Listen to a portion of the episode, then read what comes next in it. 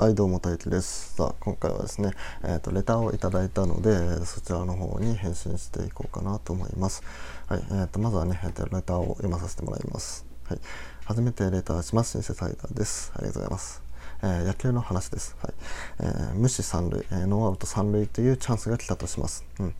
えー、つまり続く3人のバッターのうち、えー、誰か1人でもヒットを打てば得点が入ります。ここで続く3人のバッターの打率はみんな3割3分3厘とします。となると、ここで得点の入る確率は9割9分9厘、ほぼ100%と考えてよいでしょうかというレターですね。はい。ダメです。即答でダメです、これも。数学やってる人だったらもう即答でダメって言いますね。まあ、えっ、ー、と、今回はね、その理由を解説していこうと思います。はい、じゃあ、まずですね、こう、確率っていうのは、えー、足していいものと足しちゃダメなやつがあるんですよね。うん、でこれは今回のやつはね足しちゃダメなパターンですよね。うんえー、まあ分かりやすく言うと、えー、まあ今回は打つ確率を3割3分3厘ってあって、まあ、3人いたらそれを足しちゃえばいいんじゃないかっていう考え方なんですよね。うん、で、えー、と足したことによって9割9分9厘になって100%になったと。じゃあ打たない確率の方を考えてみましょうか。うんえー、打つ確率の方が3割3分3厘っていうことは、えー、3人のバッターが、まあ、それぞれね打たない確率っていうのは6割6分7厘になりますよね。うん、ってことは3人集まってるから3倍して、えー、19割9分7厘になりますが3 人のバッターが打たない確率っていうのは19割9分7厘になるんですよ。何ですか19割って まあつまり、えー、約200%の確率で打たないっていうんですね、うん、おかしくないですか？おかしいですよね。うん。えー、100%の確率で打てて200%の確率で打てないと。何なんだその確率だってなりますよね、うん、だからねこれはね足しちゃダメなんですよ。こういうことが起こっちゃうんで、うん、ではどういうふうに確率はね計算すればいいのかっていうとですね。これは、えー、全部の場合を考えてその中でじゃ誰か1人だけを1人だけがヒットを打つっていう確率を、えー、ちゃんとね計算して出さなきゃいけないんですよ。うん、で、えーと、その、えー、1人だけその中の A 例えば、えーえー、と3人の選手を A さん B さん C さんとしましょう。その時に ABC さんの中の誰か1人が打つっていう確率を考えた時にじゃその全パターンって何があるかっていうと、えー、まあ A さんが打つ確率 B さんが打つ確率 C さんが打つ確率。とさらに A さんと B さんが打つ確率。で B さんと C さんが打つ確率。C さんと A さんが打つ確率。とあとは A さん B さん C さん全員が打つ確率っていうね、まあ、これだけを全部カウントしていかなきゃいけないんですよね。うん。でそこら辺をね、まあ、バーって計算していくと、えー、27分の19になるんですね。うん、これはね大体70%ですね。7割3になるのかな。うん。7割0分3厘なんでだいたい70%くらいですね。70%くらいの確率で、えー、打てるっていうことになるんですね。はい、なんで、えっと、このレターでもらった状況の場合だと、まあ、大体70%の確率で、まあ、1点入るよねっていう、まあ、そういう計算になるんですよね。でちなみにこの計算方法なんですけど、まあ、実はねもうちょっとねもっと簡単にできるやつがあってあのちょっと前にあの「じゃない方の数学」っていうラジオを出したと思うんですけどその時に解説したやつですね。えっと誰か一人が打つっていうことは、えー、全体から、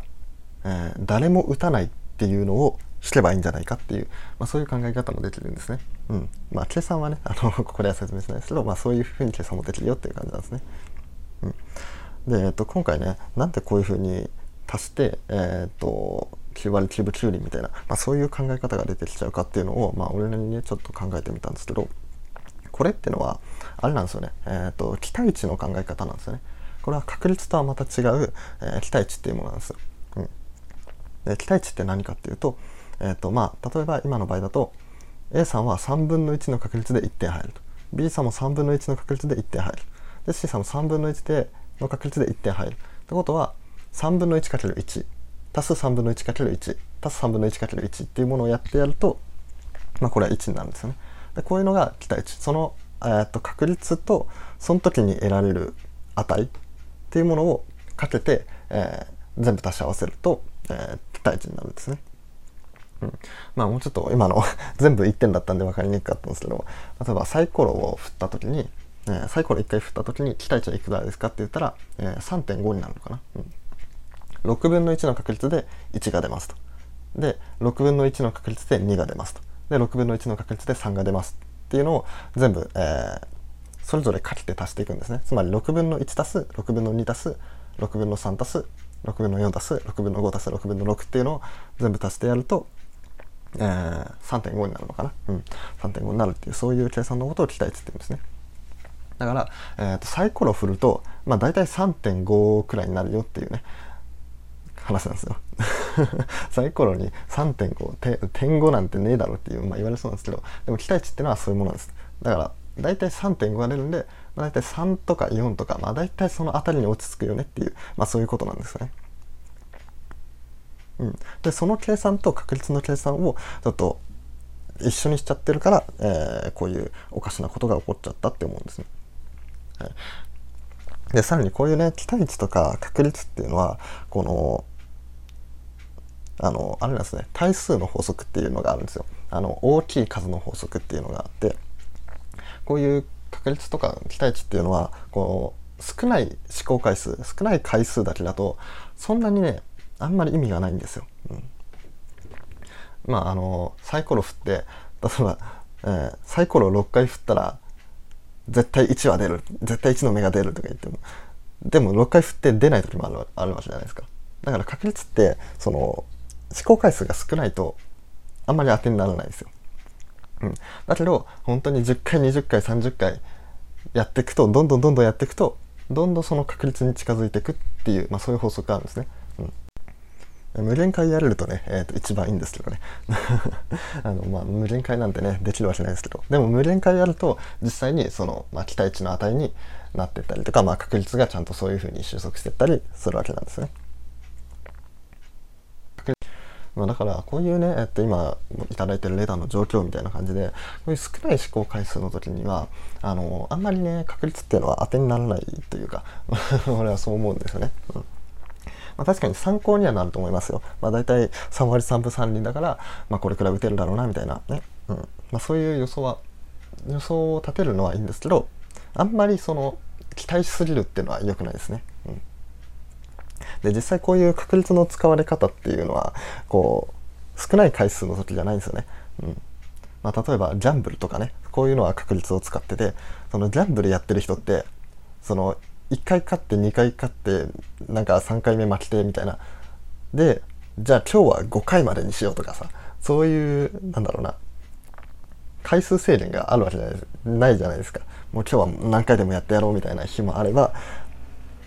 まあ、個人でそういう制限を設けてたとしてもその胴元の方はそのお客さんがいっぱいいるんでそうほぼほぼ無限回の試行回数ができるわけですよ、うん、何回も何回もそういうことができるわけですよ、だからどんどんどんどんその、まあ、個人で見たらまあその少ない試行回数なんでその勝った負けたがあるかもしれないですけどその胴元の方、えー、パチンコとか、まあ、競馬とかそういう胴元の方から見ると絶対その確率に収束するんですよだからギャンブルっていうのはもう確実に胴元が勝てるような システムになってるんですね。うん、やばいですよね。えっとカジノとかはそれが大体期待値じゃねえな還元率か。変換率っていうのかな？還元率か。が90何パーとかで、うん、で競馬とかもそうなのかな？ちょっと細かい数字は覚えてないんですけど絶対100%ではないですよ。うん、出したお金は絶対もう払った時点でもう90%しか返ってこないと。一番ひどいのはね宝くじですよ。宝くじ。一番ひどいですよ。50%切ってますからねあれ。本当に。300円で1枚宝くじ買ったらもう150円しか戻ってこないってもうとんでもないギャンブルですよ。でそれってのはまあえー、っと個人で見たらなんだろうな。例えば1回1等当たればなんか何億とかもらえるかもしれないですけどその胴元の宝くじ側から見たら絶対プラスになるんですよ。その1人だけに何億あげてるだけで他からめちゃめちゃ取ってるわけで。そういう風になってるんですよね。まあそんな感じでですね 確率っていうものはその少ない時にはあんまり当てにしない方がいいよっていうことなんですね。うんまあ、参考にする分にはいいんですけどあんまりね信頼しすぎるのも良くないっていうことなんですね。うん、で逆にそのいっぱいデータが取れるとかいっぱいその遊んでもらえるとか、まあ、そういうパターンになったらその確率っていうのは、えー、もっともっと生きてくるっていう、まあ、そういうことなんですよね。はい、というわけでですね、今回は確率についてお話ししていきました。はい、今久々に数学のこと話したんでね。そうですね。ここでラジオで話して、うん。まあ、またねこんな感じでレターでもらったりとか。まああとは適当にね俺の気分が向いた時に数学の話もねしていこうかなって思ってるのでよろしくお願いします。それではですねこのラジオ面白いなって思ってもらえたら、ね、いいねフォローコメントレターなどをお願いします。それじゃバイバイ。